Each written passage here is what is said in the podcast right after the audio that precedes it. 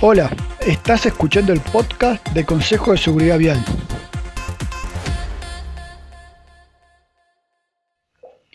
Aquí hablaremos sobre elementos de manejo que podemos aplicar en nuestra conducción para hacer de la vía un lugar más seguro.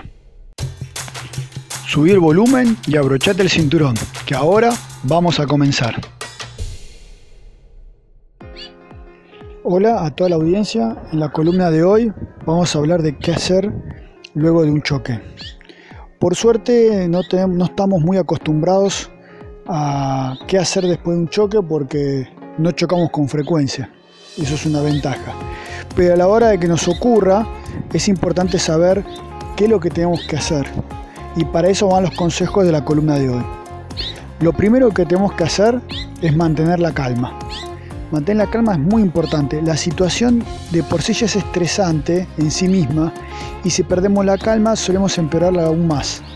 Por eso eh, es importante estar tranquilos y empezar a pedir los datos que es necesario pedir. Muchas veces ocurre que luego del accidente comienzan a eh, insultarse entre sí, a prepotearse, a echarse culpas, eh, se enojan y un conductor enojado termina yéndose eh, y cuando se va luego se dan cuenta de que no intercambiaron datos personales y que no saben a quién reclamar después. Por eso lo mejor, mantener la calma, va a ayudar a que la situación esté más controlada. Para poder mantener la calma, tenga en cuenta que la otra persona, por más que sea su culpa, no chocó eh, de forma adrede. Entonces, eh, sepa que esa persona también está en la misma situación que la suya, con un auto roto, y que, bueno, hay que sacar de la situación que ya de por sí es mala el mejor provecho posible. Entonces, mantenga la calma, lo va a ayudar aprovechar ese tiempo que ocurrió después del accidente para después tener datos más favorables a la hora de reclamar eh, por la reparación del vehículo o, lo que haya ocurrido. Lo segundo que hay que hacer, luego del choque y mantuvo la calma, es averiguar si hay lesionados. El primer lesionado que hay que, que chequear es usted mismo. Entonces, usted trate de darse cuenta que no esté lesionado y eh, si usted se, se, da cuenta que está sano, eh, bueno, vaya y compruebe que el otro conductor también esté sano o los pasajeros que, posee usted y después los pasajeros que tenga la otra persona se encuentren sanos. Si llega a haber heridos, bueno, llame al SAME, que es el sistema de mm, atención médica de emergencias, que es el número 107, o en su defecto al 911, que es la policía, eh, para, porque si hay algún lesionado, la policía debe actuar, debe venir.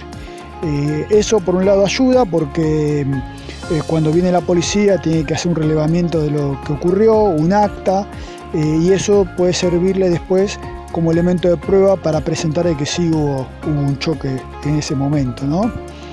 y en ese caso trate de poder registrar quiénes fueron la policía que vino o de qué comisaría son y preguntar de dónde, dónde se puede ir a buscar el informe policial para tenerlo, ¿no? Que le va a servir después para hacer la denuncia, ¿no?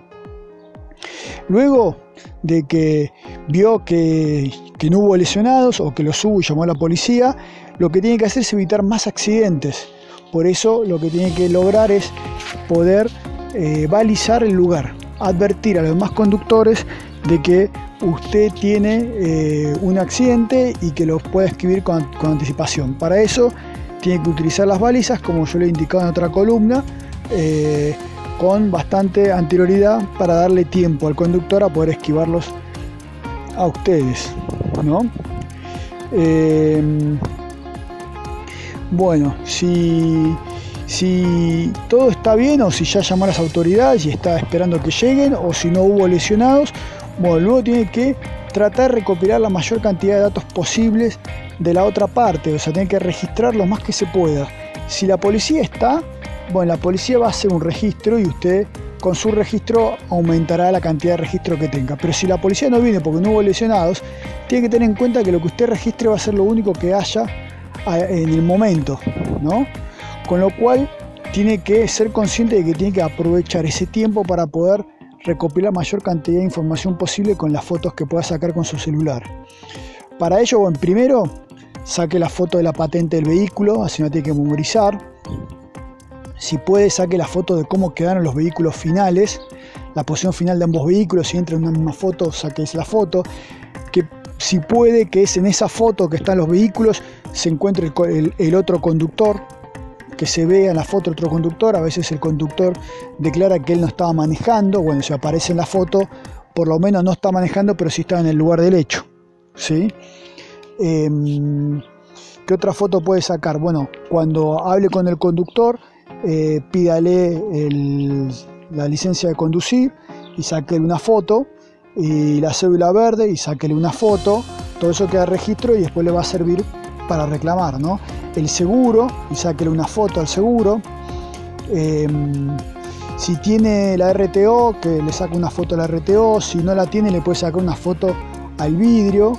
Eh, la RTO, la BTV, depende del lugar, pero le saca el vidrio y con eso usted puede alegar de que el vehículo no, fue chequeado y no, no, estuvo en las condiciones óptimas que puede tener para, para circular.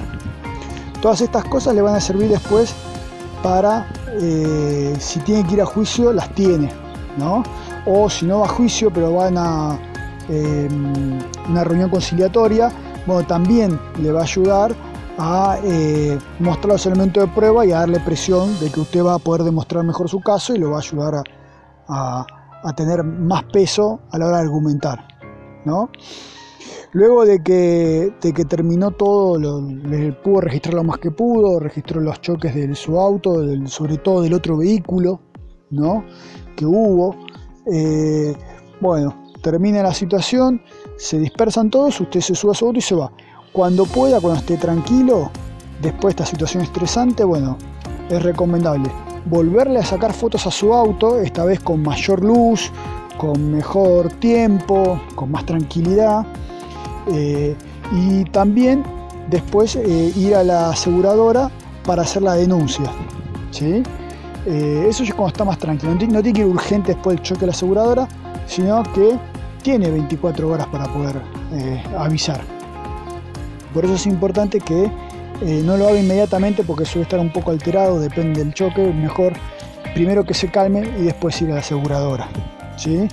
Y bueno, después lo tercero que, lo, que yo termino a aconsejar es eh, siempre contacte a un abogado, ¿no? que el abogado eh, va a saber aconsejarlo de la mejor manera posible, le va a poder decir qué hacer, si va a tener que que ir a juicio o no, si tiene que ir, qué, presentar, qué elementos presentar, si tiene que hacer la denuncia, eh, qué elementos presentar en la denuncia, si, no va a ir a hacer la denuncia y va a arreglar, bueno, lo va a poder asistir para poder eh, hacer el, ¿cómo se llama?, el arreglo extrajudicial, entonces él va a poder estar presente y hacer el, eh, el, contrato del, arreglo extrajudicial para poder firmarlo.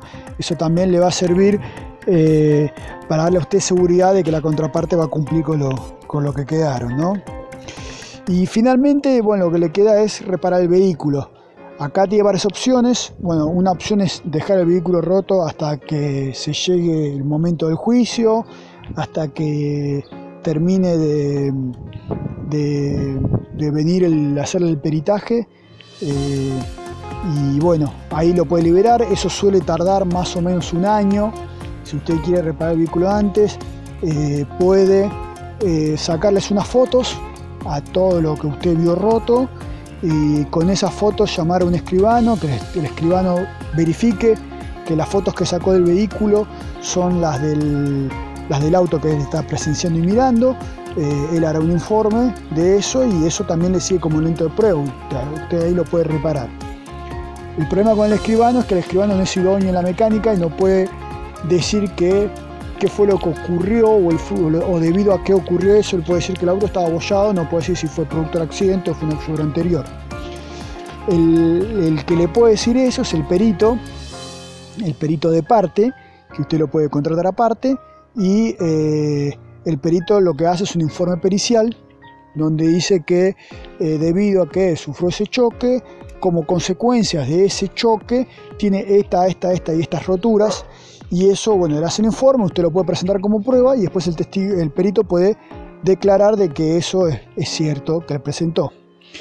Y lo, lo, último que puede hacer, la última opción que puede hacer, quizás es la más cara, pero también es la mejor de todas, es llamar a las dos partes, o sea, llamar al perito y al escribano, donde el perito se junta con el escribano y junto con el vehículo corroboran ¿no? todos los accidentes que hubo, o sea, todos los, daños que hubo, y bueno, estuvo esto roto por esto, esto por esto, esto por esto, esto por esto, y ahí eh, el escribano corrobora que el perito eh, hizo el trabajo, lo vio, que el perito es idóneo y que eso ocurrió.